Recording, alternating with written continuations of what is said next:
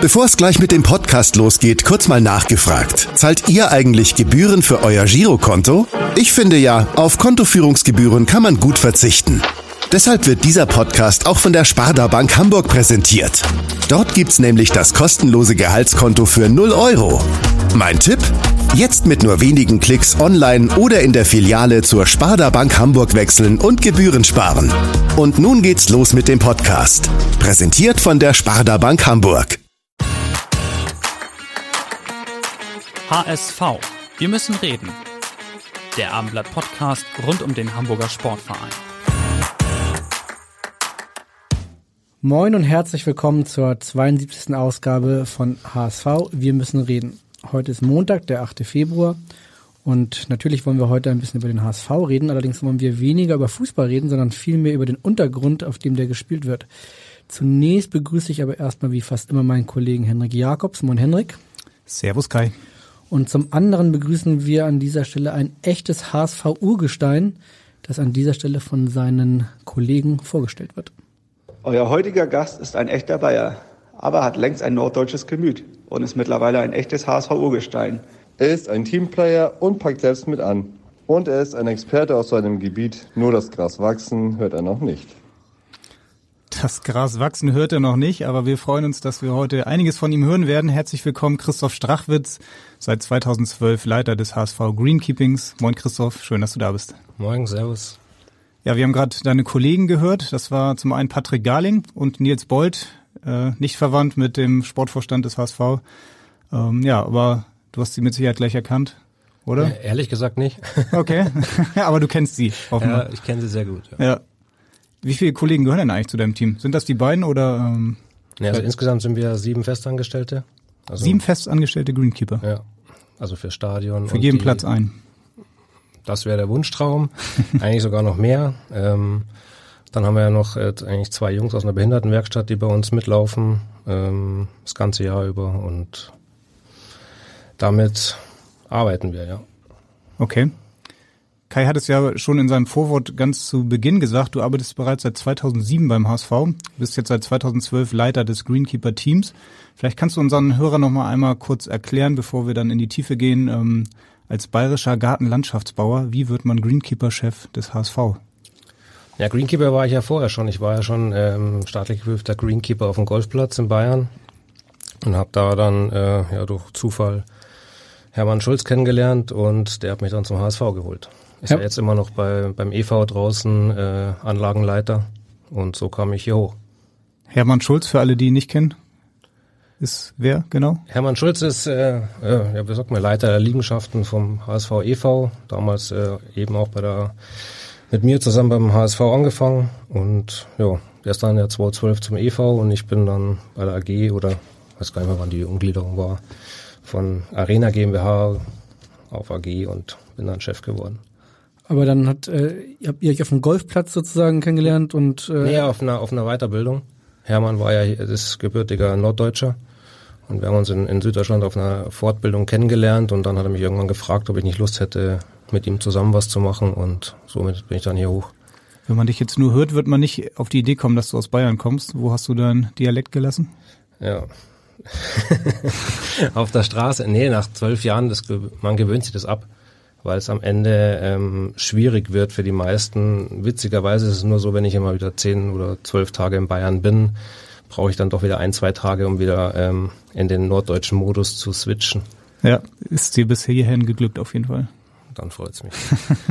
Auf jeden Fall wollen wir natürlich heute viel mit dir über äh, Rasen und Plätze sprechen und ehrlicherweise ist ja jetzt gerade ein perfekter Zeitpunkt, um genau dies zu tun. Am Wochenende sind die Spiele in Paderborn und Bielefeld schon ausgefallen. Jetzt äh, wird der Platz äh, oder die Plätze werden in den kommenden Tagen durch das Dauertief nicht nicht viel besser. Muss man sich auch in Hamburg Sorgen machen um den Platz äh, in Richtung Wochenende HSV gegen Fürth oder kannst du da direkt schon mal Entwarnung geben? Ich würde ehrlich gesagt Entwarnung geben wollen. Also ich denke auch, dass wir das Fürth-Spiel auch relativ gut rüberkriegen werden. Die, die Kälte ist nicht schön, also generell um auf die Ursprungsfrage, ähm, natürlich ist das, was wir jetzt im Moment haben, nicht das, für was ich eigentlich das mal gelernt habe. Normalerweise meine ganzen Kollegen auf dem Golfplatz, die sitzen nicht schön zu Hause auf der Couch Und Schöne machen Grüße halt, von hier. Ja, und machen halt gar nichts, äh, haben ein schönes Schild draußen stecken, Platz gesperrt, äh, das gibt's ja bei uns nicht. Dementsprechend ähm, ist ja jetzt ja mein Job im Moment, dass wir das Beste draus machen oder das Beste rausholen für das, was geht um die Jahreszeit. Und das ist natürlich äh, heute jetzt gesehen äh, ohne Schnee natürlich leichter wie jetzt bei den anderen Kollegen, wo es ausgefallen ist, äh, weil da ist dann auch irgendwann der Moment, wo du halt nichts mehr machen kannst. Also der Schnee ist das, ist das sozusagen, was den Unterschied zwischen schlechten Verhältnissen zu nicht bespielbaren Verhältnissen macht? Es kommt drauf an. Ich meine, äh, weiß nicht, wer von euch schon mal gekickt hat. Früher, früher glaube ich, gab es das immer wieder, dass man auf Schneeplätzen gekickt hat. Heutzutage ist es ja ein No-Go. Also irgendwie gefühlt. Ähm, Haben auch Bundesligisten schon mal, ne? Ja, aber es ist ja, ich sage ja, früher war es normal, eher normal. Heutzutage gibt's das halt nicht mehr. Ich finde, äh, es gab mal einen Trainer bei Bayer Leverkusen, der hat mal gesagt, äh, in der Bundesliga gibt's keinen keinen Winter. Und das zeigt eigentlich das, was ähm, was es halt mittlerweile eigentlich heißt. Also eigentlich diese diese Platzqualität das ganze Jahr über ähm, macht's halt oft nicht leichter. Und irgendwann ist halt einfach das Wetter halt stärker oder die Witterung. Und wenn du halt so, so viel Schnee kriegst wie jetzt am Wochenende auf so einem Platz, dann ist es egal, wie du die Heizung einstellst. Äh, am Ende ist gewinnt die Natur. Es ist ein Kampf gegen Windmühlen. Früher gab es immer so einen schönen orange Bälle, die man dann einfach raufgeschmissen hat und dann hat man weitergespielt. Und Und die haben wir ja auch. ja, habe ich aber lange nicht mehr gesehen äh, in der Bundesliga. Und auch Das ist, ich glaube, das interne Battle der, der, der deutschen Stadion-Greenkeeper ist, äh, trotz Schnee ähm, einen weiß linierten Platz zu haben und äh, den Schiedsrichter zu, also quasi damit äh, nicht in die Verlegenheit zu bringen, die orangefarbenen Bälle beim Zeugwart einzufordern. Und morgen schneit's ein bisschen und du wirst aber den Battle bis zum Sonnabend gewinnen. Also vor morgen habe ich weniger Angst. Da hatte ich letzte Woche bei dem Heimspiel äh, ein bisschen mehr Angst, wo wir am Freitag ja den Schnee hatten. Aber selbst da, da war ich, glaube ich, um halb zehn das letzte Mal abends im Stadion. Ähm, und da war ich mir auch sicher, dass der nächste Tag kein Problem sein wird. Du warst ja heute Morgen schon mal draußen am Stadionplatz. Die Mannschaft hat heute frei. Ist wahrscheinlich auch besser so bei den eisigen Winden, die da wehen draußen am Platz. Wie sieht der Platz aus? Also musstest du schon den Eispickel rausholen? Ne, die Plätze sind alle auf. Also auf heißt in dem Sinne in unserem Fachjargon, es sind nicht gefroren. Also die, die Rasenheizungen laufen. Ähm, Im Moment ist der Vorteil, dass die, die Witterung, also auch der kalte Wind, äh, so viel Feuchtigkeit wegnimmt, dass auch die Halme nicht frieren. Das ist eigentlich so mitunter das größte Problem, eigentlich bei null Grad, ähm, dass irgendwann der Wasserdampf an den Halmen gefriert und dann ist es halt fachlich gesehen schlecht, weil die Halme dann knicken und dementsprechend danach braun werden. Also im Moment ist es nicht das Problem. Also man könnte jetzt, Stand jetzt, sofort trainieren oder spielen im Stadion. Der Platz war ja ehrlicherweise jetzt auch schon bei den letzten Auswärtsspielen des HSV immer ein großes Thema. Jetzt vor dem Spiel gegen Aue er hat mir lange darüber nachgedacht, ob das jetzt ein großer Nachteil sein könnte, dass der Platz in so einem schlechten Zustand ist. Äh, Daniel Thun wurde auch auf der Pressekonferenz vor dem Spiel auf dem Platz angesprochen und hat dann äh, Folgendes gesagt. Wir wissen, dass es vielleicht passieren kann, dass der Platz nicht diese, diese Qualität hat, die wir vielleicht Tag für Tag haben ähm, auf unseren Trainingsplätzen. Aber das ist auch völlig normal. Also hier tun ganz, ganz viele Leute was dafür, dass wir ähm, die besten Plätze auch haben, auf denen wir trainieren können. Natürlich ist es eine größere Herausforderung oder auch schwieriger, auf so einem Platz dann im Flachpassspiel scharf zu sein, wenn der Ball häufig verspringt. Sollten die Platzverhältnisse unserem Spiel nicht entgegenkommen, würde ich es niemals als Entschuldigung ansehen und auch als Ausrede suchen, sondern ähm, müssen wir halt ordentlich stollen und ordentlich den Ball laufen lassen. Ja, der Ball lief auf jeden Fall, zumindest in der ersten Halbzeit richtig gut beim HSV. Das war ja teilweise schon fast ein weißes Ballett, was da zu sehen war. Der Platz war dann eigentlich doch in einem erstaunlich guten Zustand, ein bisschen tief. Ähm, ja, auf jeden Fall ein schönes Kompliment noch von Daniel Thune an die Greenkeeper hier in Hamburg. Und ja, ich denke, er weiß aus Osnabrück oder er ja weiß die Zustände hier zu schätzen, oder? Ja, also empfinde ich im Moment auch so. Also ich finde, dass wir ein, ein sehr gutes Zusammenarbeiten haben. Ähm, und am Ende ist es ja so, ich meine, du kannst ja im Vorwiege ähm, das alles ja schon selber schlecht reden. Ich meine, jeder weiß ja, und das ist ja auch äh, ersichtlich, ich meine, äh, hat man ja auch gestern bei anderen Zweitligisten gesehen, wenn du da nächste Woche hinfahren musst, ähm, kannst du dir die ganze Woche jetzt schon über Gedanken machen, wie schlecht es doch wird, aber am Ende müssen ja eh beide drauf spielen. Also und dann würde ich sagen, sollte man doch Vertrauen in sein eigenes Können haben als Spieler. Und wenn man dann auch den Anspruch hat, ganz oben spielen zu wollen, dann muss man auch das dann lösen können. Du hast gesagt, am Ende, manchmal gewinnt halt die Natur. Ähm, ich kann mich jetzt fast gar nicht erinnern, dass in Hamburg mal die Natur gewonnen hätte. Das letzte Mal, was mir so spontan einfällt, ist 2011 beim Derby, als, als es so krass geregnet hat. In deiner ganzen Zeit hier äh, im, beim HSV, wie oft ist dir das passiert, dass ein Spiel ausfallen musste? Ja, das war das Derby damals, da war ich ja live mit dabei. Und das war ja auch ähm, Natur und eben halt dieser, dieser, dieser Tauschprozess, den wir ja vorher gemacht haben. Also dass wir den Rasen ja getauscht haben. Und das ist dann physikalisch einfach auch belegbar. Das äh, kann ich natürlich gerne hier erklären, wie das dazu kam. Wird am Ende wahrscheinlich den Rahmen sprengen. Aber Fakt ist, dass wir halt am nächsten Tag um die gleiche Zeit hätten spielen können. So. Und das ist halt aber am Ende irgendwann ist halt einfach mal Schluss. Und dann ähm, hast du halt keine Chance mehr. Oder du schrottest halt den Platz. Ich meine, das sind immer die zwei Varianten. Also mal, zum Beispiel jetzt gestern Bielefeld oder vorgestern, klar kann man mit drei Traktoren und großen Schneeschildern auf den Platz fahren und den wahrscheinlich freischieben. Aber danach ist der Platz halt auch kaputt.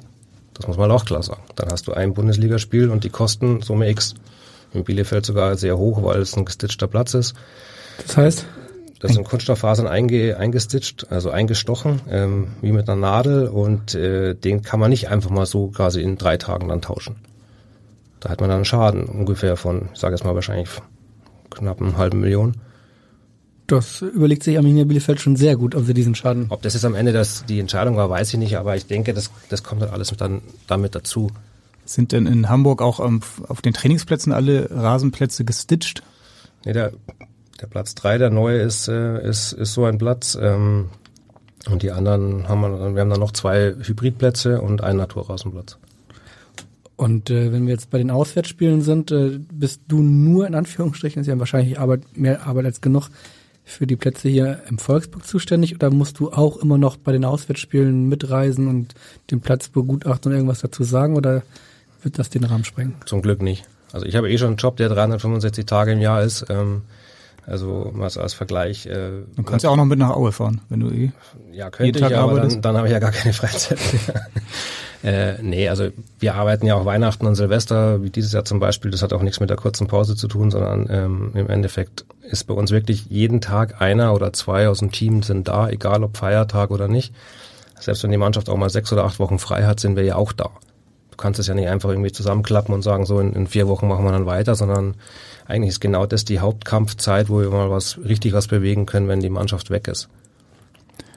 Ähm, ja. Wie ist das äh, bei so einem Spiel wie jetzt in Aue? Der Platz war ja dann am Ende doch ganz gut. Ähm, informierst du dich dann vorher bei den Greenkeeper des äh, Auswärtsteams, wie der Platz gerade aussieht? Ähm, wie ist das in der Regel? Wie informiert ihr euch dann?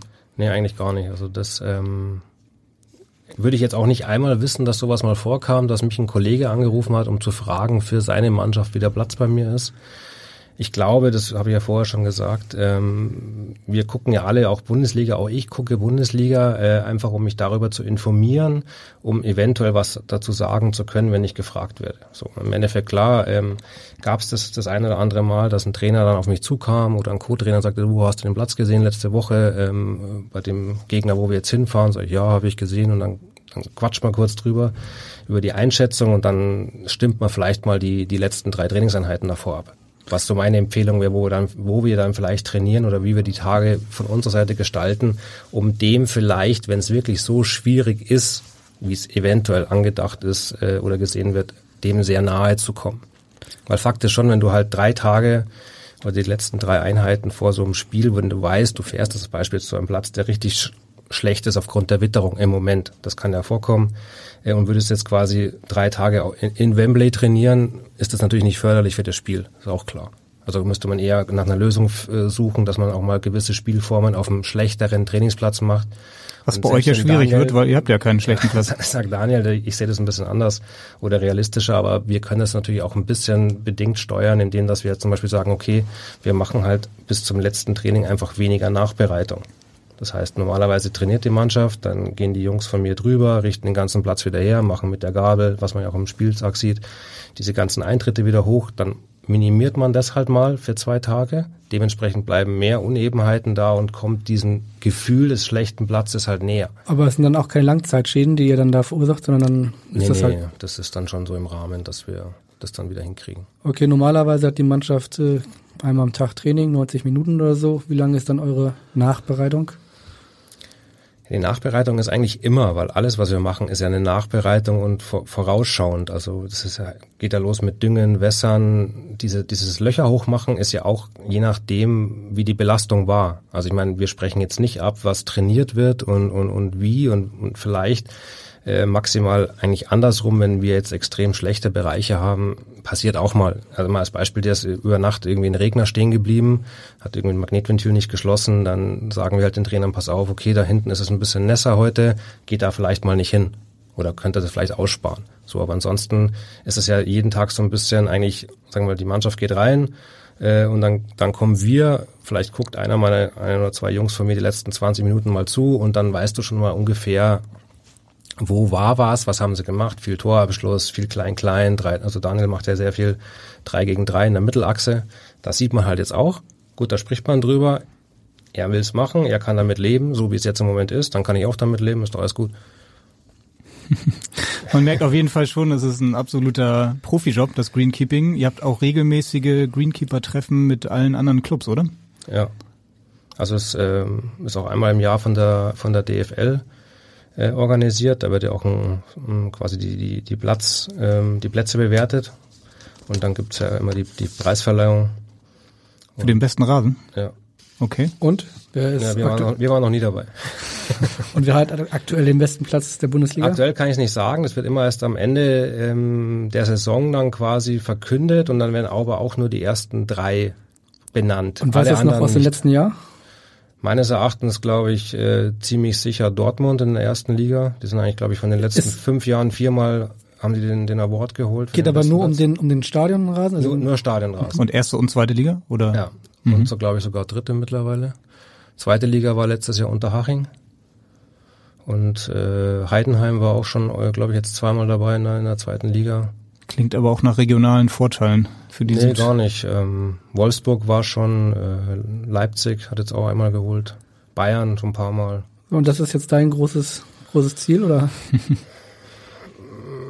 Was heißt Ziel? Natürlich ist es schön, aber am Ende muss man, glaube ich, wenn man realistisch ist und, und, und die, die Gegebenheiten sieht und wenn man es mal wirklich komplett vergleichbar machen würde, ist es so nicht vergleichbar, wie es jetzt bewertet wird. Ich meine, am Ende ist es ein Bewertungssystem, was äh, überhaupt nicht von den Greenkeepern abhängt, sondern quasi ist bewertet der, der einer von der Heimmannschaft, einer von der Auswärtsmannschaft und der Schiedsrichter. So, das heißt, du hast automatisch, ich sage mal als Beispiel, der HSV gewinnt 4 zu 0 oder am besten 6 zu 0 gegen von mir aus Mannschaft X, um jetzt da keinen nahe, zu nahe treten zu wollen. zum Beispiel. Äh, nee. äh, dann gehe ich, würde ich mal davon ausgehen, dass der, der, der Verantwortliche oder der es dann am Ende bewertet von Fürth nicht als wahrscheinlich super Platz bewerten würde.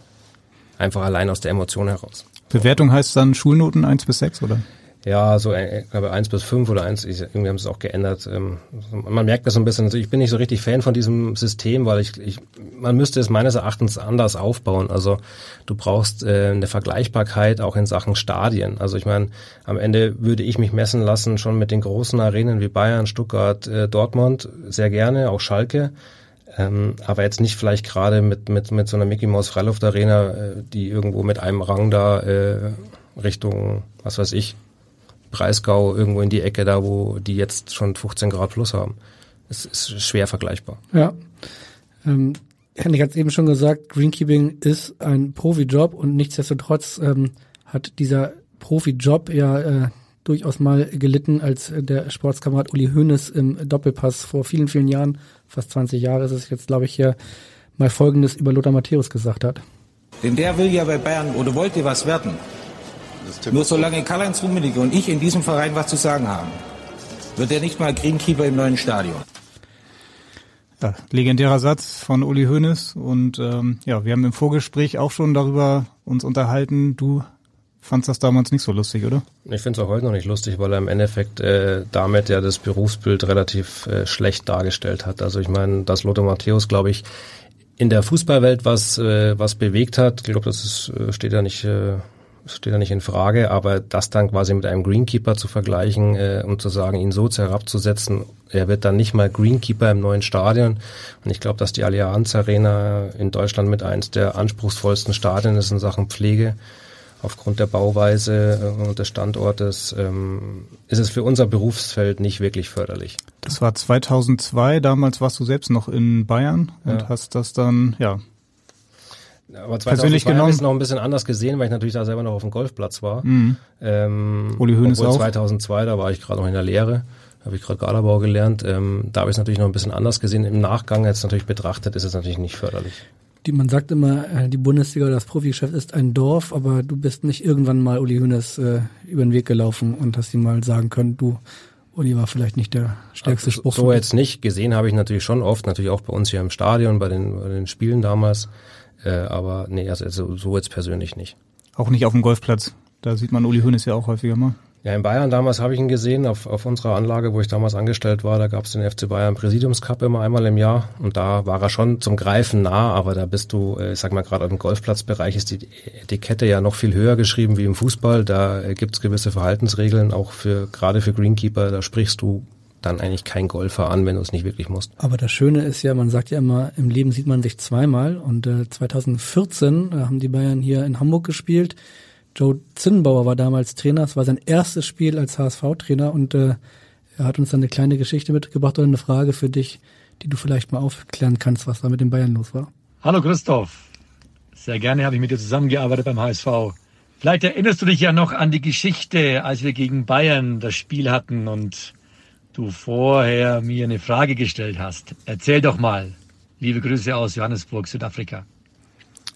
Erzähl okay. doch mal. Das klingt nach einer interessanten Geschichte oder einer interessanten Frage, die er dir gestellt hat. Das Spiel ging 0 zu 0 aus, das war sein erstes Spiel. Also an eine direkte Frage kann ich mich jetzt nicht erinnern. Ich kann mich nur noch dran erinnern, dass ich damals ihm äh, dreisterweise, weil ich ihn halt eigentlich sehr gut kannte aus seiner Zeit von der U21, ihm damals im Trainerbüro gesagt habe, wenn du irgendwie eine Chance haben willst, gegen die Bayern zu bestehen, dann äh, lass uns den Joker ziehen, den Platz so hoch wie möglich zu lassen und wir werden ihn nicht wässern war es ja schon zwar, glaube ich, auch schon relativ warm zu der Zeit. Und das wird die Bayern so dermaßen fuchsig äh, machen, dass sie das vielleicht für uns der letzte ähm, ja, Joker sein kann, um eventuell das Spiel so ein bisschen in unsere Richtung zu kriegen. Hat meines Erachtens funktioniert. Ich hatte äh, witzige 90 Minuten, weil mir, äh, glaube ich, damals auch schon Kathleen Krüger hinterhergelaufen ist, die Teammanagerin von den Bayern und andauernd von mir äh, wollte, dass ich den Platz wässer vor dem Spiel nach in der Halbzeit und so weiter. Du hast du aber schon gesagt, nee. Nee, muss ich auch nicht. Das ist ja der einzige Vorteil. In, in nationalen Spielen kann ich machen, was ich will. Das ist natürlich in Absprache mit unserer Mannschaft oder mit dem Trainerteam. Äh, international ist das ein bisschen anders. International äh, wird es festgelegt oder muss im Endeffekt der Zustimmung von beiden Teams äh, unterliegen. Aber national können wir machen, was wir wollen. Und okay. das war damals, glaube ich, so, haben wir echt so auch hart auf der Grenze mit fast 33 Millimeter. Das ist also fast ein Zentimeter höher wie mindestens in der Allianz Arena und äh, schön trocken. Äh, das heißt, der Platz war schön stumpf und langsam und und Pep, Pep Guardiola ist in der Halbzeit schon Sturm gelaufen, oder? Ja, also der hat halt schön eher äh, Frau Krüger scharf gemacht, sich drum zu kümmern. Aber ich glaube, sie wird es mir verziehen haben, weil wahrscheinlich, wenn es die Bayern würden, es im Endeffekt ja nicht anders machen. Aber Norm, äh, gibt es eine Norm und gibt es eine, eine Maximallänge des Rasens, wie er sein, wie lange er sein darf in, in den Stadien? Ja, es gibt Vorgaben, wo wir uns halt bewegen sollen. Also es, es gibt so ein, so ein, so ein Greenkeeper-Handbuch von der DFL ähm, und da steht halt drin, dass wir uns in den Sommermonaten eigentlich so zwischen 27 bis oder 25 bis 28 Millimeter bewegen sollen und in den Wintermonaten bis 32. Millimeter. Und da ist 33? Ja, das soll erstmal einer nachmessen. Also. Hoffentlich gibt es jetzt kein Protestschreiben zehn Jahre später. Ja, das glaube ich weniger. Joe Zinnbauer sagte, ihr kanntet euch, oder du sagtest, ihr kanntet euch vorher schon. Er war ja Trainer der U21. Heißt das, ihr habt auch dann in Stellingen an der Hagenbeckstraße schon auch zusammen immer den Platz äh, nee, Stellung mache ich, mach ich eigentlich prinzipiell fast gar nichts. Also natürlich fahre ich da mal auf Wunsch äh, von, von dem Trainer oder mal von hier Jugendleitung Sven Mar, Basti Harms mal hin, wenn die da mal Bauchschmerzen haben und guck mir das mal an und dann überlegt man vielleicht zusammen mit dem Kollegen von der von der Stadt da, was man vielleicht machen kann. Aber primär habe ich äh, mit der Hagenbeckstraße nichts zu tun, aber ich habe natürlich die U21 bei mir am Stadion ähm, und dementsprechend ist da natürlich der Kontakt zu den Trainern, Jugendtrainern halt genauso da. Und der ist natürlich auch immer, äh, ist ja auch nicht verwunderlich, lockerer und einfacher wie zu den Profitrainern. Die haben halt nicht diesen äh, Tagesablauf, sage ich wahrscheinlich, wie so ein Profitrainer mit, mit Presseanfragen und den ganzen. Und da sitzt man eher mal auf eine Tasse Kaffee. Ähm, ich würde jetzt auch im Nachhinein sagen, dass eure Überlegungen da aufgegangen sind. Gab's das, gibt's das häufiger mal oder war das jetzt eine totale Ausnahmesituation, dass Bayern, was können wir noch machen, Rasen vielleicht und so? Ja, ich denke schon, dass es ähm, halt so das letzte Mittel ist, was du hast, wenn du ich sage jetzt mal, ohne jetzt wirklich jetzt, aber also als Beispiel jetzt vor kurzem hatte Mainz mal Leipzig geschlagen in der Bundesliga.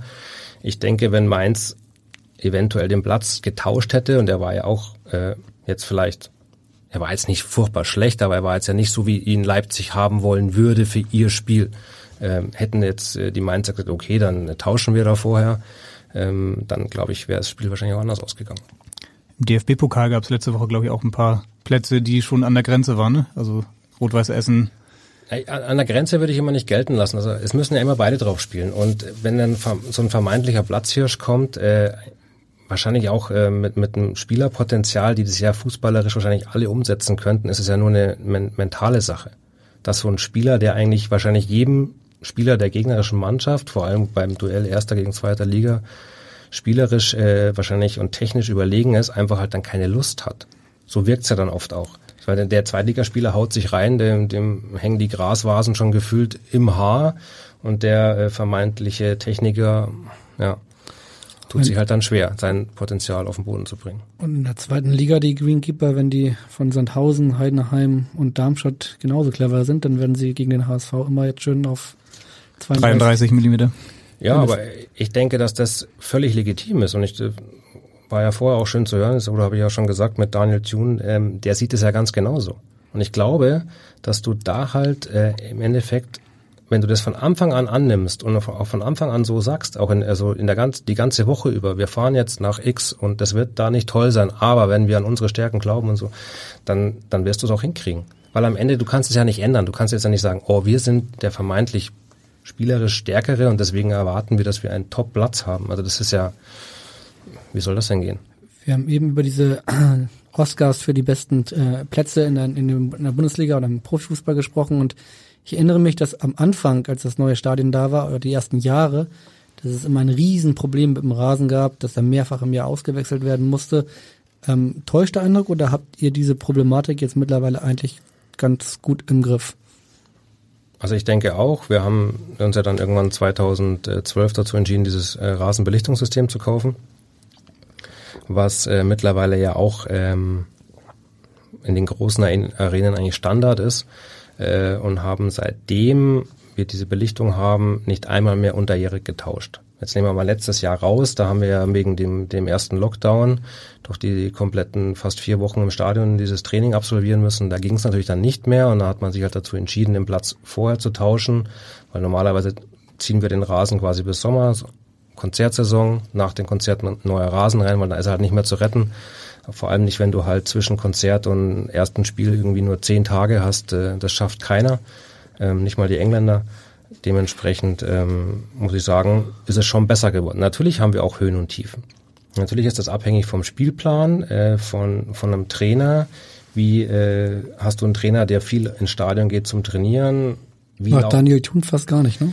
Am Anfang war, war er drin. Mittlerweile, glaube ich, hat er auch gemerkt, dass es dem Rasen im Stadion nicht wirklich hilft, logischerweise. Und äh, im Moment, ja, glaube ich, solange man halt dann die Punkte holt, auch wenn man nicht im Stadion war, ist es ja auch wieder so eine mentale Geschichte und, und, und eine Kopfsache. Dann ist ja, kennt ihr ja auch alle hier äh, Never Change a Running System und Aberglaube und was wir ja alles haben in unserem Geschäft. Never Change a Winning Rasen. Ja. ja, es gab's auch schon. Also wir hatten auch schon Phasen damals beim HSV, äh, die Zeit vor dem Belichtungssystem, wo wir ja noch äh, European League gespielt haben, da gab es auch immer das Wort Siegerrasen. Also das haben wir teilweise da mit, wirklich mit Walzen über den Stadionplatz geschossen. Das hatte auch mit, sage ich ehrlich, mit, mit Rasen nicht wirklich viel zu tun. Aber am Ende haben auch solche Spieler wie Petretsch und so dann gesagt, nee, lass das Ding drin, auf dem haben wir gewonnen. Gibt es das heutzutage überhaupt noch, dieses Walzen? Das kenne ich aus dem Amateurfußball noch. Da hieß es dann immer, oh, da muss mal wieder gewalzt werden hier. Was ist da los? Ja, ich glaube, wir walzen dauerhaft mit unseren Mähern. Also damals war es noch äh, so eine andere Mähtechnik. Jetzt haben wir umgestellt auf viele von diesen Walzenmähern. Die laufen halt quasi äh, handgeführt auf einer großen Walze und vorne, also davor halt die Schneideinheit. Dementsprechend spart man sich halt so ein bisschen dieses gewohnte Bild Traktor mit großer Walze hinten dran, so wie, wie die Landwirte es machen. Du hast mal in einem Interview gesagt, dass ihr den dunkelsten Rasen äh, im Profifußball habt. Hat man vielleicht bei diesem wunderschönen Stadion, das da im Volkspark steht, die Thematik Rasen ein bisschen als Architekt äh, vergessen oder nicht so richtig berücksichtigt? Ich glaube, also mir würde in Deutschland keine einzige Arena einfallen, wo ein Architekt sich zum Thema Rasen Gedanken gemacht hat. Also das kann man vielleicht maximal ähm, in, in Baseball-Arenen in Amerika oder auf Schalke könnte man sagen, da haben sie es. Ja, Schalke, Schalke ist ein anderes Konzept. Also Schalke hat ja dieses Konzept der Multi-Arena äh, mit diesem Verschubmodul. Das hat äh, natürlich Vor- und Nachteile. Die haben natürlich den Vorteil, die können auf dem Donnerstag äh, ein Großkonzert machen und können Samstag Bundesliga spielen. Das kann sonst keiner. Ähm, das ist natürlich, dass der Rasen da draußen steht, ähm, hat Vorteile, aber auch halt nur, zu gewissen Jahreszeiten. Und in, in diesem, bei diesen großen Arenen wird fast keiner drumherum kommen, ihn zu belichten. Der, der Trend geht ja mittlerweile sogar zur Belichtung der Profi-Trainingsplätze. Also selbst Dortmund und, und Köln, die haben schon diese Lichtanlagen schon auf dem Trainingsplatz stellen. Seid ihr denn überhaupt noch angewiesen auf Sonnenlicht oder macht ihr das jetzt im Prinzip alles mit dem künstlichen Licht? Nee, sind wir schon noch angewiesen. Also eigentlich alle, weil im Endeffekt dieses, man muss sich das vorstellen, dass diese Rasenbeleuchtung bringt gerade mal das an künstlichem Licht, damit die Pflanze überhaupt so ein bisschen funktioniert. Also diese, diesen Wert vom Mikromol, die die Pflanze braucht, um Photosynthese betreiben zu können, bringt äh, so, eine, so eine Lampe 350 und die Pflanze braucht auch so 350, um überhaupt Photosynthese betreiben zu können. Wir haben zum Beispiel bei uns in, im Stadion auf der Südhälfte, also von eurer Sitzposition, von der Presse quasi links, ähm, haben wir ja quasi von vom Rasenende oder von der Torauslinie bis zum 16er ja 365 Tage im Jahr nicht ein Strahl Sonnenlicht. Also dieses, dieser Dach, diese Dachüberlappung nimmt ja alles weg. Und da hinten haben wir gerade mal anstehen, selbst im August 50 Mikromol. Das heißt, wir kommen auf 50 über dem, was es überhaupt braucht, um überhaupt zu funktionieren. Wo du schon so bei Zahlen bist, kannst du sagen, wie viel so ein neuer Rasen dann eigentlich kostet? Oder kommt das drauf an, wo man ihn dann bestellt? Erstens kommt es da drauf an. Zweitens ist es ähm, auch von, von Club zu Club unterschiedlich, weil halt im Endeffekt bezahlst du primär auch die Transportkosten. Natürlich haben die, die, die Kollegen oder die Vereine im, im Pott äh, ein bisschen äh, Vorteile, weil da halt einer der oder zwei große Produzenten sitzen äh, über der holländischen Grenze. Das heißt, die haben kurze Anfahrtswege. Mittlerweile hat aber der auch äh, hier zwischen Berlin und Hamburg eine Anzuchtstelle. Also damit haben wir auch schon wieder profitiert. Da kommt euer Rasen her. Die letzten, ja. Mhm. Also das ist äh, von bis, also im Endeffekt reden wir schon äh, im niedrigen sechsstelligen Bereich. Und der nächste Rasenwechsel wäre dann wieder in der Sommerpause geplant? Das kommt es drauf an, also wie jetzt sich das, ich sage mal, diese ganze Corona-Thematik äh, weiterentwickelt, ob ähm, das äh, avisierte Rammstein-Konzert und alles da ähm, stattfindet. Wenn das nicht stattfindet, äh, spiele ich schon mit dem Gedanken, den Rasen drin zu lassen und ihn quasi dann einfach zu renovieren. Also die Sommerpause wird es ja hergeben. Am Ende ist es ja auch eine Entscheidung äh, vom kompletten, also von der kompletten Stadionverantwortung. Also ich, ich mit, mit, wem, mit wem redest du denn über diese Entscheidung zum Beispiel? Du bist ja der Experte als Greenkeeper und dann gibt's ja, weiß ich, ich nicht, ich bin der Experte. Ja, genau. Am Ende hänge ich unter Wettstein, das stimmt. Also ich habe noch dazwischen Daniel Nolte als, als meinen direkten Vorgesetzten, als ähm, Direktor Orga Infrastruktur. Mhm. Ähm, mit dem bespreche ich halt alles, was mir so vorschwebt, was wir so also wie der Zukunftsplan ist. Wir haben natürlich klar, muss ich ja irgendwelche Plätze wieder sanieren, renovieren. Es sind natürlich ein paar Sonderausgaben dabei und dementsprechend äh, wird das dann über Wettstein quasi abgestimmt und dann guckt man, was passiert. Aber ist natürlich immer abhängig von natürlich klar sportlichen Erfolg, Zeitfenster. So ein Platz baust du halt auch nicht mal schnell in 14 Tagen um. Oder äh, auch der Rasentausch muss geplant sein. Am Ende brauchst du dafür auch mindestens eine Woche. Und du musst es ja vorher takten. Also du musst ja die LKWs, du musst ja alles haben. So. 2024 ist ja die Europameisterschaft in äh, Deutschland, unter anderem auch in Hamburg. Gibt es da schon erste Gespräche mit Vertretern der UEFA, die mal sich den Rasen anschauen? Die gehen jetzt los. Mhm. Also es gibt jetzt den ersten Site-Visit. Ähm, also wann genau weiß ich es nicht. Auf jeden Fall habe ich die ersten Terminanladungen bekommen. Da wird auch, glaube ich, irgendwie eine Stunde zum Thema Rasen gesprochen. Bin ich aber auch noch entspannt, weil ich kenne das ja von dem Endspiel 2010 da ähm, ist die Taktung. Europa League. Genau, ähm, da ist die Taktung ja auch am Anfang, klar wird so abgetastet, was macht ihr so und dann wird es aber zum Finale hin oder zu dem Turniertag halt immer intensiver. Und da wird's, ähm, ja, ich denke mal, die werden sich erstmal einen groben Eindruck äh, verschaffen wollen, was machen wir, wie, mhm. wie können wir es umsetzen, was haben wir zur Verfügung. Und dann wird daraus wahrscheinlich so ein, so ein Plan. Gibt es da so einen europäischen Rasenpapst von der UEFA, der dann also ich denke, die schicken wieder jemand von der SDI mit. So war es damals. Das ist äh, in England so eine Vereinigung, ähm, die quasi die UEFA heranzieht als, als, als Beraterfirma. Die SDI macht ganz viel auch im, im PGA-Bereich, im Golf und das sind auch alles Greenkeeper-Kollegen, die halt da quasi als Berater über die ganze Welt äh, tingeln. Den UEFA-Rasenpapst haben wir jetzt hier nicht, aber wir haben ähm, den, würde ich mal sagen, deutschen Rasenpapst, den DFB-Rasenflüsterer Rainer Ernst, der dir auch eine Frage stellen wollen würde. Hallo Christoph. Ich kann mich noch sehr gut an den Freitag, den 12. September 2014 erinnern. An dem Tag war ich bei dir auf dem Trainingsgelände und wir haben in der Sonne an einem der Plätze gesessen und meinen 60. Geburtstag gefeiert. Im Blick immer unsere Leidenschaft, ein gepflegter Sportrasen. Und genau dazu, wie sollte es auch anders sein, habe ich die Bitte an dich, mal zu erläutern, was eigentlich ein Hybridrasen ist und welchen Vorteil so ein Rasen für das Fußballspiel hat und natürlich auch für die Pflege. Man hört schon, da spricht ein Liebhaber an den anderen Liebhaber, was Rasenplätze angeht. Ja. Hybridrasen, das Stichwort, ja, man hört es immer wieder. Habt ihr eigentlich im Stadion ein Jahr? Wir haben im, im Stadion haben wir eine Hybridsode. Also ich hätte natürlich gern einen Komplettverbau im Hybridsystem im Stadion, was aber aufgrund unserer Konzerte halt nicht möglich ist. Also man muss sich das so vorstellen, Hybridrasen heißt im Endeffekt eigentlich nur mal ganz einfach gesagt, es ist ein gewisser Anteil von Kunststoff mit drin. So, ob der jetzt quasi äh, fest vernäht ist, wie dieser Stitchingplatz, Platz 3 bei uns oder in den Arenen Dortmund, Wolfsburg, Bremen, Bielefeld, Kiel neuerdings ist auch ein Stitchingplatz.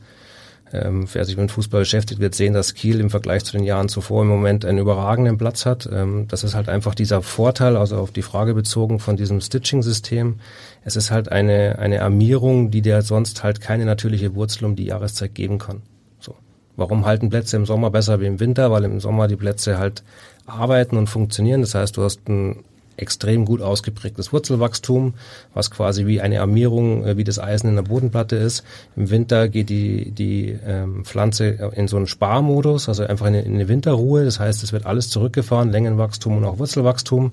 Also es werden sogar teilweise Wurzeln abgestoßen und dementsprechend wird das damit künstlich ersetzt.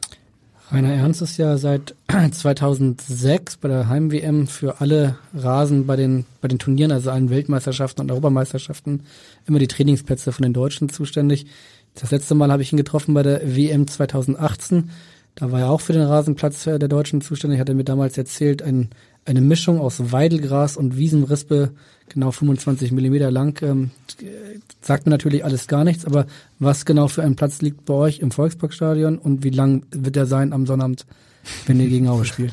Gegen Fürth, Entschuldigung. Also auf, auf, jeden Fall die zwei gleichen Gräser, ähm, vielleicht in ein bisschen anderen Mischungsverhältnis, aber ähm, hoffentlich mit mehr Erfolg als 2018 in Russland.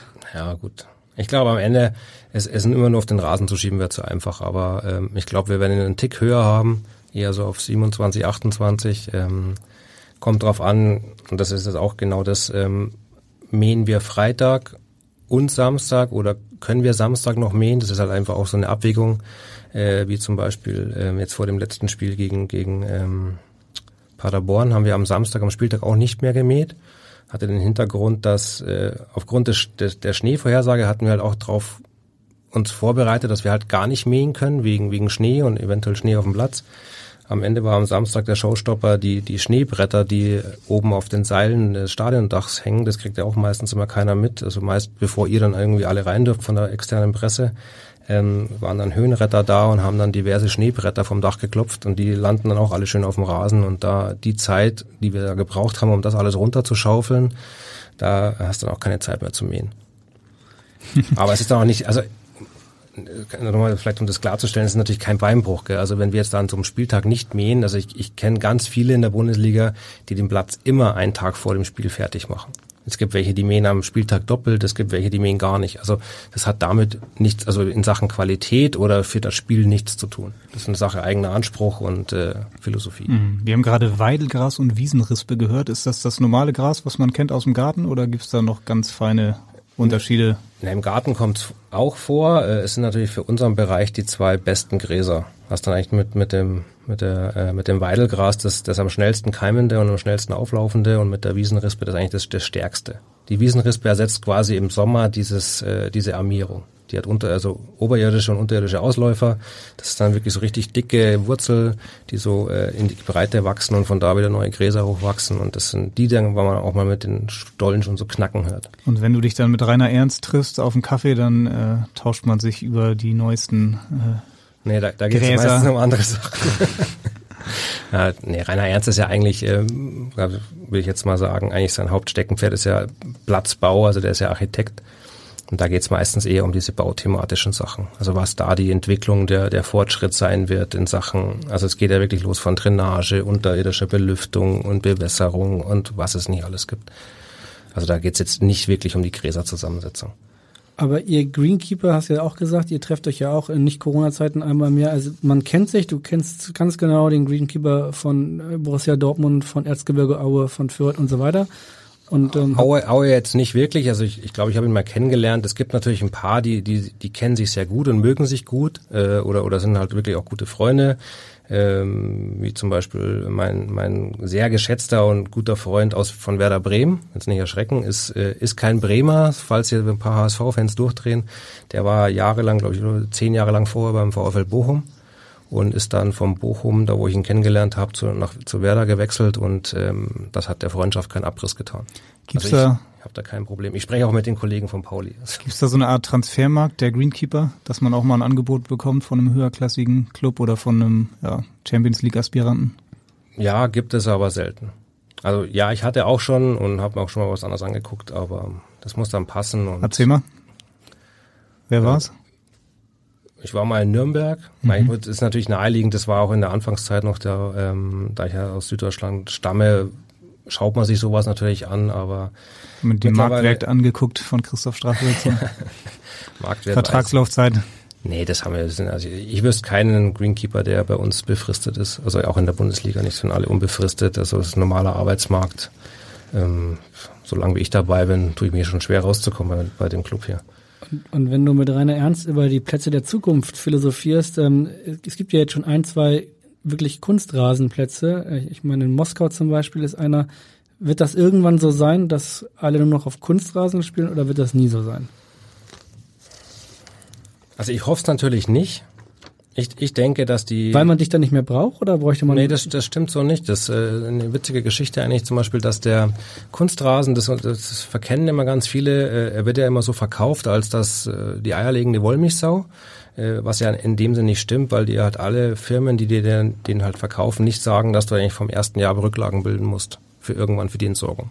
Das trifft natürlich jetzt vielleicht so einen Profiklub weniger, weil du einfach nicht diese Frequenz hast, wie ich sage jetzt mal ein Stadtteilverein in Hamburg, der da quasi von 15.30 Uhr bis 23 Uhr, also wirklich durchgetaktet jeden Tag Mannschaften drüber jagt. Der Platz wird relativ schnell abgespielt sein. Also abgespielt heißt wirklich, die Fasern lösen sich irgendwann auf, weil die Trittbelastung auch mit falschen Schuhen der Spieler und, und so weiter, falscher Pflege oder, oder keine Pflege einfach halt äh, kaputt geht. Und die Entsorgung so eines Platzes ist nicht ohne. Also es gibt äh, Hochrechnungen, dass sogar bei einer gewissen Nutzung, und das kann ich jetzt aber nicht genau wiedergeben, ähm, am Ende sogar der, der Naturrasenplatz immer günstiger ist. Aber natürlich, es will halt keiner mehr in einer Torraumkuhle spielen und auf dem in irgendeiner äh, Kuhle quasi wirklich von Torraum zu Torraum, sondern es muss halt dann immer grün sein und immer schön. Da ist natürlich Kunstrasend überragend. Weil es da natürlich auch sehr große Unterschiede gibt. Ihr habt zwei Kunstrasenplätze am Volkspark, die sind natürlich vom Feinsten, da durften wir auch schon mal spielen. Dann gibt es viele andere Hamburger Amateurvereine, die neue Kunstrasenplätze verlegen und äh, im Prinzip, ja, nach einer Woche merkt man, da reißt man sich eigentlich jedes Mal ein Band im Sprunggelenk, weil diese stumpf sind. Ähm, Ja gut, wir haben ja volle Bewässerungsanlage, wir haben ja auch ähm, quasi ähm, mit Kork verfüllt, ähm, also als, als, als Dämpfgranulat ja nochmal dazwischen. Ähm, die Plätze sind schon überragend, aber sie brauchen halt Wasser. Also der, der Platz bei uns ist genauso stumpf, wenn die Trainer oder wir vorher kein Wasser anmachen. Ähm, und auf die, auf die Ursprungsfrage zurück. Also ich glaube oder hoffe, dass sich wahrscheinlich dieses Hybridsystem am Ende durchsetzen wird. Und nicht der Kunstrasen. Genau, weil am Ende die Spieler und ähm, natürlich gibt es ja auch aus der medizinischen Seite natürlich immer äh, ja, Kunstrasen und, und Verletzungsgefahr sehe ich nicht ganz so, weil in Amerika gerade in dem Megasport wie gestern Abend Football sieht man ja, dass auch ganz viel auf Kunstrasen abgebildet werden kann. Ich glaube, man muss sich nur damit mehr befassen. Also in Amerika zum Beispiel gibt es in di- diversen Football-Arenen gibt es sogar Schuhempfehlungen, also wirklich Sohlenempfehlungen für die Gastmannschaft. Wo du wirklich in der Kabine so einen Zettel hängen hast, dass du am besten die und die Stollenanordnung der vom Hersteller Nike, von Hersteller Adidas und so tragen solltest auf diesem Kunstrasen, den die verbaut haben. Wie ist das hier in Hamburg eigentlich? Ähm, die meisten Spieler hat man immer das Gefühl, die tragen Stollen, auch beim Training. Gibt es dann andere Plätze, wo sie dann die Kunstrasenschuhe äh, rausholen mit den Multinoppen oder? Ja. Also mittlerweile würde ich sagen, glaube ich, tragen alle einfach nur noch einen Mixed-Schuh. Also Mixed heißt ja im Endeffekt, das ist äh, Alustolle, äh, rangemogelt an langer Kunststoffnocke. Ich halt, ich persönlich halt von dem gar nichts, ähm, weil der Schuh relativ schnell zumacht, meistens. Also du hast ja immer so das Thema viel Wasser auf dem Platz wegen Ballgeschwindigkeit. Dementsprechend äh, Wasser ist ja im Endeffekt auch wie ein Kleber dann und dann hast du halt das Abspiel klebt halt viel schneller unten in die Sohle. So wie früher, sag ich mal, ähm, Frank Rost, der hat immer sechs, sechs Alustollen gespielt als Torwart, der hatte meines Erachtens immer eine saubere Sohle. So also ich bin kein Fan von diesem, von diesem, von diesen äh, hier, ähm, wie heißt, er, wie heißt er jetzt hier? Scheiße, ich den Namen vergessen. Multi, äh, Mixed, Mixed Shoe. Ah, okay. Also ich bin eher für weniger als mehr. Ja. Du stehst einfach besser, du rutscht weniger. Ähm, und das dann individuell mit Stollen anzupassen, denke ich, ist besser. Neulich haben die Profis, glaube ich, mal ganz vorne auf dem Kunstrasen trainiert. Haben die dann ein anderes Schuhwerk noch oder trainiert man auch da dann mit dem normalen Mixed Sie, Sie dürften, auf, die, auf dieser Generation darfst du mit diesem Schuh da drauf. Ist auch kein Problem. Durch diese Kork, äh, Korkverfüllung, die ist ja fast eineinhalb Zentimeter stark, plus drunter ist ja noch Quarzsand, also da hast du, stehst es da nicht irgendwo unten drunter, also unter diesem Teppich ist ja nochmal eine zweieinhalb Zentimeter ET-Decke, nennt sich das. Das ist ja quasi wie Tartan, nur glatt. Also ähm, es sollten da keine die Füße wehtun. Wir haben vorhin die Frage von Joe Zinnbauer gehört. Gibt es noch irgendwelche anderen Trainer, also da hast du ja viele Trainer, mhm. mit denen du besondere Erinnerungen verbindest? Oh, so besondere Verbindungen. Du kannst auch besondere Geschichten erzählen, die gab es mal irgendwie Ärger von einem Trainer, einen Anpfiff nach dem Motto? Das Ärger habe ich, glaube ich, mit jedem schon gehabt. Ähm, das ist aber normal. Ähm, ich glaube, am Ende irgendwo muss der Frust dann raus. Das ist ein Teil, Teil von unserem Geschäft. Ich glaube, wenn man es wenn es dann mal Ärger gibt und auch mal ein Trainer unzufrieden ist oder auch die Mannschaft und, und, äh, und sich da mal auskotzen, dann ist es ihr gutes Recht, wenn am nächsten Tag das ganze Thema dann auch wieder ver vergessen ist. Weil ich glaube, es ist mal egal, ob es jetzt HSV mal außen vor, wenn jeder Angestellte eines Vereins sich dann bei der Mannschaft oder bei dem Trainerteam auskotzen würde, wenn die verloren haben, wäre es für die auch nicht meistens prickelnd. Also es ist äh, Reibungspunkte gibt's immer. Also du hast natürlich ein paar, die sind super penibel. Du hast ein paar, die sind super dankbar. Ähm, du hast ein paar, die sind neutral. Die interessieren sich gar nicht, die vertrauen dir. Es gibt welche, die, die denken selber, sie haben es erfunden, können dir aber nicht mal sagen, genau, ob der fünf Meter fünf Meter ist oder fünf Meter. fünfzig. Also alles schon erlebt, auch bei uns. Ähm, dementsprechend muss man das ein bisschen äh, immer danach mit Abstand eher mit Humor sehen, auch wenn es zwischenzeitlich mal äh, kracht. kracht. auch mal massiv kracht. Ja. Du hast ja wahrscheinlich meistens auch eher Kontakt mit den Co-Trainern und äh, wir, ich erinnere mich, dass Fanny Heinemann, äh, glaube ich, auch noch mit dir in, in, Kontakt steht. Da war ja unter Thorsten Fink und unter Michael Oenning äh, Co-Trainer beim HSV. Auf jeden Fall hat er uns netterweise auch noch eine Frage an dich geschickt.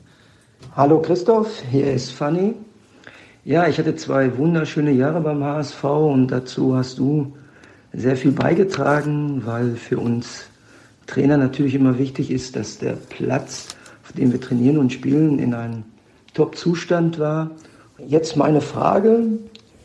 Äh, ich war sehr überrascht, als ich irgendwann mal morgens ein Prospekt aufgeschlagen habe und da ich in einem Prospekt gesehen habe. Im ersten Augenblick dachte ich, na, will er eine zweite Karriere als Model machen.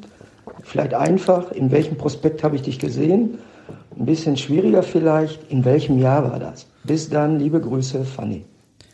Ja, wann und wo bist du zum Katalogmodel geworden, will er wissen? Du guckst fragend in die Luft. Ja, das überlege ich auch gerade. also wir wissen es. Muss ja wahrscheinlich was mit meiner Branche zu tun haben, oder? Mir ist von der Playboy-Kanal.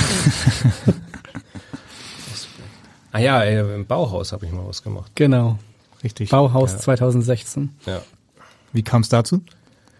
Die hatten das bei uns angefragt und äh, das war eigentlich ganz witzig, war auch so, so typisch, das äh, sollte ja quasi im Mai erscheinen, ähm, so in, zum Thema die Natur startet wieder, aber das Ganze musste ja natürlich vorzeitig dann quasi ja aufgenommen werden, also dieses Interview und auch dieses, dieses komplette Fotoshooting. Und das wurde dann quasi gemacht, glaube ich, im Dezember äh, das erste Mal. Du warst auf jeden Fall in kurzer Hose und T-Shirt. Ja, weil es, sollte ja so aussehen, als wie wenn es im Frühjahr wäre, aber wir mussten es im Dezember machen, es war arschkalt. Und dann hat beim ersten Fotoshooting äh, der Redaktion danach aufgefallen, dass ich halt das komplette Shooting über ein Cappy getragen habe. Dann wurde das ganze Shooting wieder weggeschmissen und wurde im Januar nochmal wiederholt. Weil die wollten eine Wir wollten ohne- Frisurpracht wollten sehen. mich ohne Cappy haben, ja. Oder die Adidas Cappy wahrscheinlich. Ja. Oder Nike in dem Fall dann wahrscheinlich. Nee, das war Adidas. Ja. Also seitdem ich da bin, ist Adidas. Genau. Ich war nicht mehr unter Nike beim HSV. Du hast eben schon gesagt, es hat ab und zu mal gekracht, ähm, auch mit Trainern. Das haben wir wahrscheinlich dann alles meistens nicht mitbekommen. Es gab aber auch mal Geschichten, die dann auch medial großen äh, ja, Aufschlag hatten. Ich erinnere mich da an Christian Titz, ähm, als er mit euch im Trainingslager in Glücksburg war, nur eine Nacht, weil der Platz dann doch nicht so aussah, wie man sich das vorgestellt hatte. In Bad Leo, nee, nicht Bad Leogang, in Leogang gab es mal die Ärzte-WM, die euch dann das. Trainingslager versaut hat. An welche Geschichte erinnerst du dich da noch am ehesten? Also die sind ja beide noch sehr, sehr nah. Äh, es gab auch, also los ging es bei mir mit Trainingslagern ja 2008 im, im Ötztal, damals mit Martin Johl. Das erste Jahr Martin Johl, äh, wo auch so das, das Typische halt war mit, mit, ich sag mal, mit den Kollegen aus Österreich, die ja in dem Sinn ja äh, meistens Gemeindearbeiter sind. Da hat es geheißen, naja, ähm, die sollen äh, den Platz besanden und, und sollen das einschleppen, haben da wirklich geschafft, glaube ich, gefühlt mit dem Radlader einfach nur so Punkte drauf zu schmeißen und haben das dann mit einer Baustahlmatte, wo noch die ganzen Eisen so umgebogen waren, äh, abgeschliffen, glaube ich, auch sieben Tage bevor die Mannschaft kam. Das war auch ein ganz schönes Gerödel. Ähm, ja, und Glücksburg, das, das sind halt so Thematiken, ähm, passiert. Das, da sind wir halt immer dann so ein bisschen die Doofen. Gell? Du, du fährst da halt hin und sollst retten, was noch zu retten ist und hast halt aber gefühlt keine Zeit dafür. Und das ist, äh, vorher kam ja schon mal das Thema Rasen wachsen und, und wachsen hören. Am Ende brauchst du halt als Greenkeeper immer die Zeit, bis der Rasen selber wächst. So, das kannst du natürlich beschleunigen mit Fachwissen, aber am Ende geht es das auch nicht innerhalb von 24 Stunden. So, und dementsprechend war da halt, ich meine, wenn man sich vorstellt, da wenn, wenn halt da zwei ähm, Hubschrauber mit Turbinenantrieb, die quasi die Turbine nach unten drehen, um zu starten, auf dem Sportplatz starten, dass da kein Rasen mehr äh, äh, übrig bleibt von der Hitze, das sollte, glaube ich, jedem klar sein und dass das dann natürlich einem, einem Bundesliga-Trainer nicht gefällt, äh, vor allem, weil ich es ja auch nicht wusste. Aber ist es nicht so, dass man dann eine Woche vorher mal hinfährt und sich das anguckt oder vertraut man da den ähm, Ja. Hinweisen der örtlichen Veranstalter? Meistens schon. Also klar, vertraust du denen, dann kriegst du irgendwie von der von dieser Agentur. Das ist ja jetzt nicht so, dass der HSV da losfährt und, und sich da sowas aussucht, sondern das sind ja Agenturen, die das für uns ja irgendwie machen. Und dann dann kriege ich schon mal irgendwie äh, vom Teammanagement irgendwie drei, vier, fünf Bilder. Ja, was meinst du dazu? Dann, dann schaut das meistens schon mal nicht verkehrt aus. So, ich meine, mit Fotos kannst du immer viel machen. Und ähm, ich glaube, wenn du das halt für immer ausmerzen willst, und selbst dann wird es nicht gehen, dann müsstest du halt äh, so eine Exklusivgeschichte machen und sagen, okay, du bist Exklusivpartner über die nächsten zehn Jahre von mir aus in dem Tal in Österreich und dann fährst du da vier, fünf Mal im Jahr hin und pflegst den kompletten Dorfplatz damit. So. Dann, dann, und selbst dann bist du nicht gefeit davor, dass dir in der Trainingslagerwoche dann da äh, 18 Liter Regen kommen. Gab es ja auch schon diverse Beispiele, auch für Bundesligisten, und dann kannst du halt nicht trainieren. Das sind halt, das sind halt keine Profiplätze. Das geht meistens gut, was halt Sommer ist, äh, aber im Normalfall hast du halt immer eine, eine gewisse ähm, Wahrscheinlichkeit, dass irgendwas schief geht wegen Unwetter oder dass davor halt noch irgendwie, hatten wir auch schon mal äh, zehn Tage davor noch ein Feuerwehrfest ist, wo halt dann am Freitag aufgebaut wird und am Dienstag wieder abgebaut wird. Die Flecken siehst du halt. So, und dann kommen wir halt, sagen wir mal, mit ein bisschen was wir halt dann so können, Shishi und ein bisschen mogeln und dann kriegen wir es wenigstens so hingebügelt vielleicht und hingekämmt, dass es dann äh, nicht gleich so auffällt. Aber für die Ärzte-WM, um den Schaden zu reparieren, hat es nicht mehr gereicht. Da war nichts. Also es, es wäre möglich gewesen, nur die haben dann den, den Ansatz mit einer Dünnsohle, das war halt dann kriminell. Also das ist halt mal der Unterschied, sagen wir so Stadionplätze, die werden dann mit Dicksohle verlegt. Das heißt, dass der Rollrasen, immer mal ganz grob gesagt, vier Zentimeter stark ist, die Rolle. Ähm, und eine Dünnsohle ist das, was wahrscheinlich jeder schon mal gesehen hat im, im Baumarkt. Diese, diese dünnen Lappen, die so aufgerollt sind, die gibt's natürlich auch in breiter. Und das wollten die dann da in, in den Torraum legen. Und das ist natürlich für, für Profi-Keeper, um da dann zu trainieren oder auch ein Spiel zu machen, ist halt fast, also nicht lebensgefährlich, aber die Verletzungsgefahr ist so horrend hoch, dass das halt nachgibt oder wegrutscht oder der dann in irgendeine eine Falte steigt, dass das halt nicht mehr das war nicht mehr zu retten dann. Aber selbst bei den allerbesten Plätzen, und wir haben jetzt ja schon häufiger hier im Podcast gehört, dass äh, Platz Nummer drei bei euch so ein toller Platz sein soll, ähm, gibt es ab und zu mal Probleme und genau dazu hat noch ein Co-Trainer eine Frage an dich. Moin Straffi, stimmt es eigentlich, dass du den neuen Platz hinter dem Campus, der gefühlt ein Jahr nicht zur Verfügung stand, am Ende alleine fertiggestellt hast? Also, du und dein Team, ihr macht wirklich richtig gute Arbeit und was, es war für mich immer ein zielführender Austausch mit dir. Ich wünsche euch alles erdenklich Gute und bleibt gesund. Grüß mir bitte alle und bis hoffentlich bald mal. Sagt Dirk Bremser, unverkennbar. Bremse. ja, ein Jahr hat er mit dir zusammengearbeitet ja. und äh, ja, ihr habt offenbar einen guten, guten Austausch gehabt und er hat mitbekommen, wie du Platz drei eigenhändig dann noch. Ja, Platz drei, da ist, äh, ja.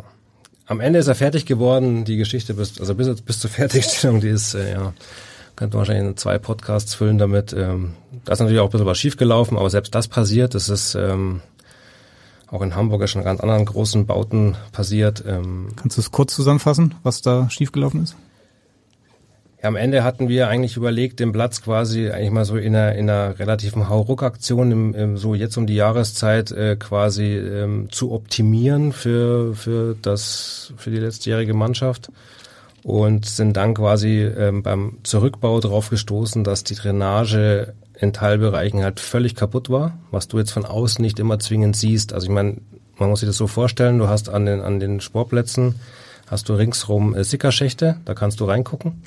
Und wenn du da, solange du da halt Wasserbewegung siehst äh, aus den Rohren, dann musst du erstmal davon ausgehen, dass Wasser läuft mitten auf dem Platz auf minus 50, 60 Zentimeter kannst du nicht reingucken. Also, also du machst halt ein Riesenloch auf. Und das kam halt dann da erst auf und dementsprechend musste man dann halt eine Entscheidung treffen, ob dieses äh, Optimieren so überhaupt noch Sinn macht oder ob man ihn dann quasi einmal komplett wirklich grundsaniert und darauf hat sich dann der Verein auch entschieden und es war auch, denke ich, die beste Entscheidung. Und jetzt ist es der Rolls Royce unter den Rasenplätzen, wie wir gelernt haben. I hope so. Aber Dirk Bremser und äh, Dieter Hacking, die waren schon auch Kategorie eher penibel mit den Plätzen? Ja, sehr penibel. Aber würde ich ihn auch nicht mal wirklich böse anrechnen. Kam ja auch mal vom Bundesligasieger, Rasen-Bundesligasieger ja, Wolfsburg.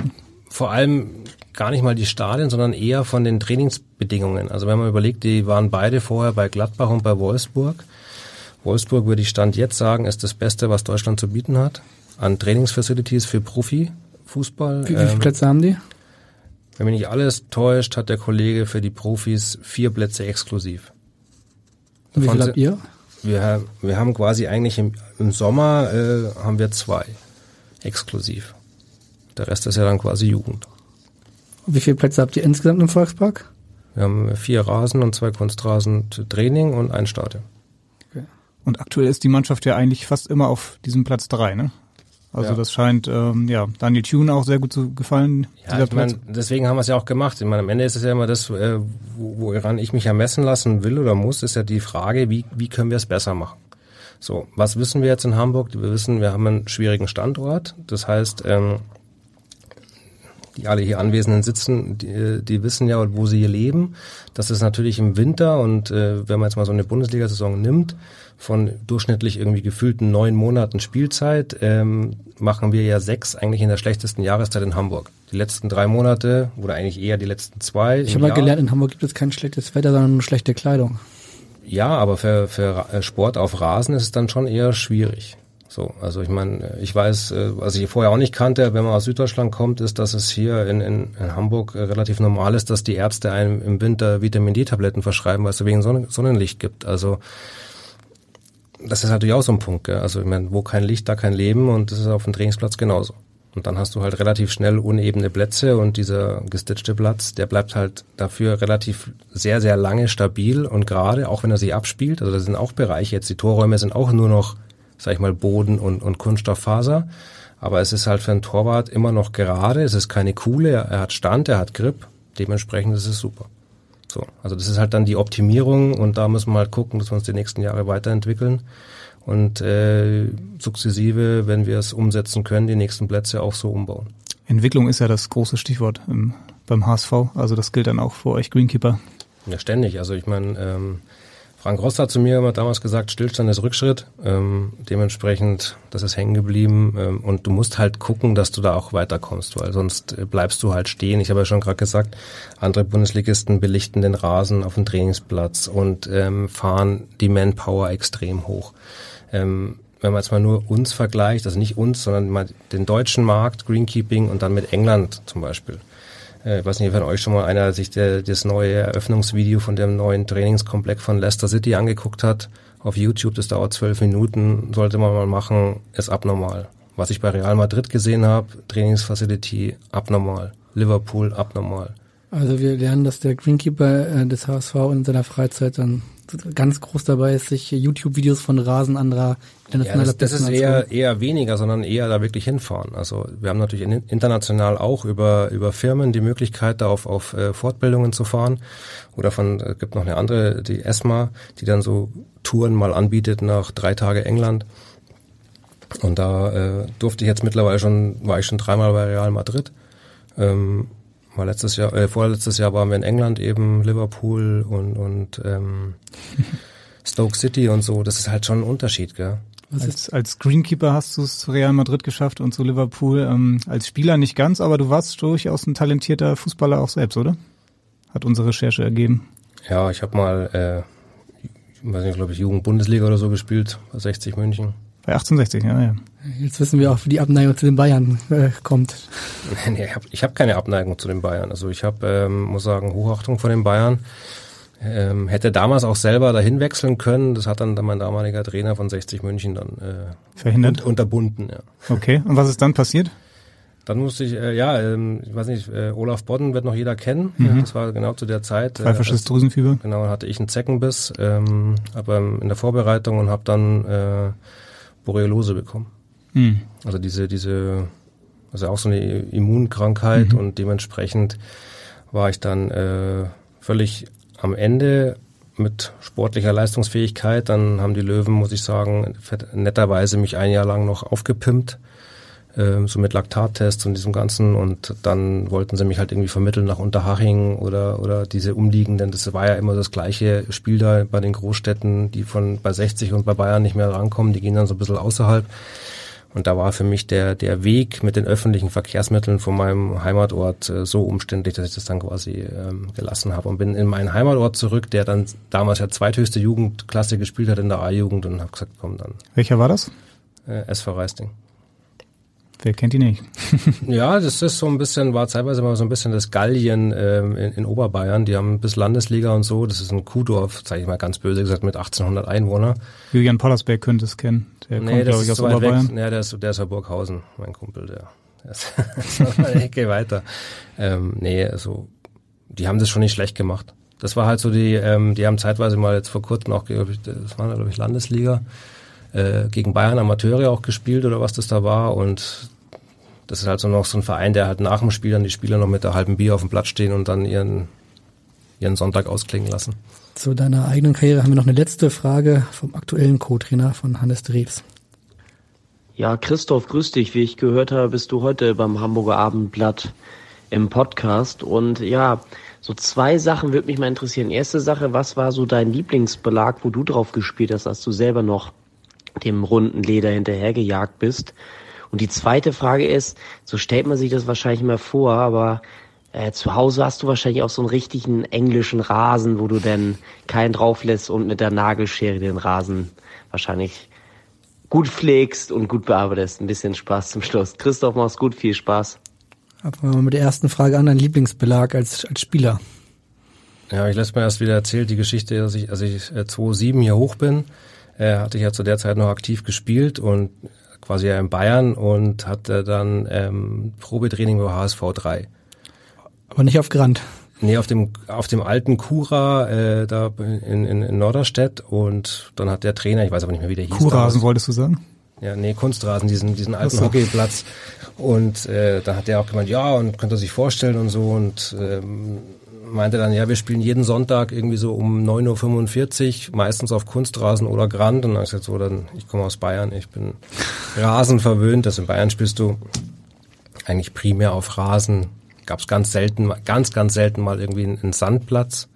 Ganz, ganz selten. Sand- und Grandplatz ist das gleiche oder nicht? Nee, ist ein Unterschied. Sand ist in Bayern ist wirklich eher gelblich und Grand ist ja eher rötlich. Sand gibt's glaube ich hier gar nicht, oder? Nee. Sand ist aber auch furchtbar. Das ist genauso unsexy wie Grand, glaube ich. Und äh, ein paar Kunstrasen. Aber das hatte nur ein paar Münchner Vororte, hatten irgendwie Kunstrasen Neuperlach und so. Ansonsten hast du überall auf echt guten Rasenplätzen gespielt in Bayern. Und Ja, jetzt und- wohnst du in Grasbrook? Nee, jetzt wohne ich äh, in einem kleinen Haus mit, mit meiner Familie und äh, Und im englischen Rasen. sagen wir es mal so, den, den, glaub, den Nachbarn ist schon aufgefallen, dass ich das irgendwie beruflich mache. und die, meine Jungs, ich habe zwei, zwei, zwei Söhne, ähm, die wissen auch, dass Papa der Strengste ist, weil sie auch ab und zu nicht auf dem Rasen dürfen. Okay. Und müssen die Jungs den Rasen mähen oder macht das der Papa selbst? Nee, das macht nicht der ran? Papa schon selber. Die sind noch mit sechs und acht, das ist noch ein bisschen, Okay, das ja. geht Arbeitsschutz über Kinderarbeit. Da musst du jetzt noch ganz zum Schluss einmal sagen, was aus deiner Sicht der beste Rasenplatz der Welt ist. Ich habe ich letztes Mal äh, ähm, auch in, in so einem Zeitungsinterview von der Firma mal gesagt, ich glaube, der beste Rasenplatz ist der, der demjenigen selber am besten gefällt. Also ich diskutiere mal ganz heiß mit meinem Schwiegervater. Für mich fachlich gesehen der allerletzte Unkraut, Blüher, Scheißrasen. Aber er ist so happy damit. Deswegen denke ich, wenn demjenigen, dem der Rasen gehört, damit zufrieden ist und happy ist, ist es, glaube ich, der beste Rasen. Was ist dann dein Lieblingsplatz? Ja, ich habe es dann doch schon eher so etwas äh, schick und akkurat. Platz Und- drei. ja, also auch zu Hause ist es schon so, also ich bin auch so bekloppt und mähe teilweise zwei bis dreimal die Woche. Aber es hat auch viel damit zu tun, dass ich halt mittlerweile mehr im Büro sitze als wie äh, alles andere und ähm, eigentlich das, was ich mal wirklich ja von der Pike auf gelernt habe, gar nicht mehr so umsetzen kann und dann mich zu Hause ähm, damit quasi ein bisschen Auslebe. genau. Wie sieht's denn jetzt diese Woche aus? Also wir haben schon gehört, es könnte ein bisschen schwierig werden, den Rasen richtig gut hinzubekommen. Es ist ja Dauerfrost diese Woche. Wie sieht jetzt deine Woche aus? Musst du jeden Tag irgendwo nochmal ja, besonders was machen? Was im Moment so echt viel, viel nicht, aber halt viel Grips erfordert, ist das Thema Rasenheizung, Steuerung. Das heißt, ähm, dass ich halt jeden Tag irgendwie neu umentscheide, auch viel Bauchgefühl, aber auch viel Messdaten, äh, wie viel Vorlauftemperatur ich in den Rasen reinschicke. Weil im Endeffekt, das, man muss sich das einfach so vorstellen, umso mehr ich reinschicke, umso geringer ist zwar die Gefahr, dass der Rasen friert oder der Boden friert, aber umso höher ist quasi die, der Wasserdampf, der aus dem Boden austritt. Und umso mehr Wasserdampf ich produziere, umso eher wird größer die Gefahr, dass der Rasen friert, also dass die Halme Wasser ansetzen und, und dass das, das friert. Also das ist im Moment so ein bisschen das, dieses so täglich so ein bisschen am Regler hin und her. Und äh, aber dank der modernen Technik kann ich das von überall machen. Also selbst zur Not vom Handy aus. Ähm, Ja. Deswegen auch mal nachts um 10, wenn ich dann noch im Bett liege, dann wird noch mal ein bisschen um zwei Grad hin und her. Ob es am Ende dann wirklich funktioniert, naja. Aber Die Spieler können sich Samstag, Sonnabend gegen Fürth auf einen schönen, weichen, guten Rasen freuen. weich ist er bei uns ja immer. nee, also ich, ich habe jetzt vor dem Fürth-Spiel habe ich relativ wenig Angst. Also das ist, ähm, wenn es jetzt nicht noch irgendwie das Wetter dreht und uns auch noch irgendwie 30 Zentimeter Schnee herhaut, das äh, ähm, wird jetzt im Moment echt schwierig. Also wenn du dann doch diese kalten Temperaturen hast, ist es halt schon schwer, auch Schnee zu schmelzen auf Rasen, als wie wenn du so wie die Woche zuvor irgendwie plus minus null hast oder vielleicht sogar ein Grad plus und Schneefall. Und dann ist es ja im Endeffekt auch so, ähm, umso mehr Rasen da ist, also klingt zwar blöd, aber umso schlechter lässt sich der Schnee tauen. Also das heißt also, glaube ich, alle in der Bundesliga, die wirklich viel Schnee auf Rasen sehen, kann man davon ausgehen, dass der Kollege da einen super Job macht. Dann wünschen wir dir auf jeden Fall den nächsten Abenden, wenn du im Bett liegst und äh, hoch und runter den Regler schiebst, ein bisschen Glück dabei, dass da ein schöner Rasen bei am Ende rauskommt. Eine allerletzte Frage musst du beantworten, die müssen nämlich alle unsere Gäste beantworten. Wann steigt der HSV auf? Hoffentlich dieses Jahr. Ja, ein Sieg gegen Fürth würde auf jeden Fall helfen und äh, Wäre ja, zielführend. Auf jeden genau. Fall. Dann im, vielleicht im, in der kommenden Saison wieder mit einem schönen Rasen in der Bundesliga und vielleicht mit euch als Titelträger für den besten Rasen? Das glaube ich nicht. Auf Ja, jeden Fall mit 33 Millimeter gegen die Bayern. Das äh, könnte passieren, aber selbst das glaube ich dann auch nicht mehr. Also das ist, das geht auch nicht immer und muss auch passen. Es war da eine Sondersituation natürlich. Ja, wir haben uns auf jeden Fall sehr gefreut, äh, dass du uns ein bisschen in die Rasenkunde eingeführt hast. Du warst ein hochinteressanter Gast, ein ganz anderer Gast auf jeden Fall. Vielen Dank, dass du dir Zeit genommen hast. Sehr gerne. Und äh, wir werden uns dann kommenden Montag wiederhören. Ähm, tatsächlich können wir auch jetzt schon sagen, wieder mit einem ganz anderen Thema. Ähm, das wird dann aber erst am Montag äh, verraten, am Montag nach dem Fürth-Spiel. Und äh, das hoffentlich auf einem top gepflegten Rasen dann gut für den HSV ausgehen wird. In diesem Sinne, Christoph, bei dir sagt man Servus, bei uns sagt man Tschüss und das heißt bei uns auf Wiederhören. Tschüss, tschüss. Ciao. Weitere Podcasts vom Hamburger Abendblatt finden Sie auf abendblatt.de slash podcast.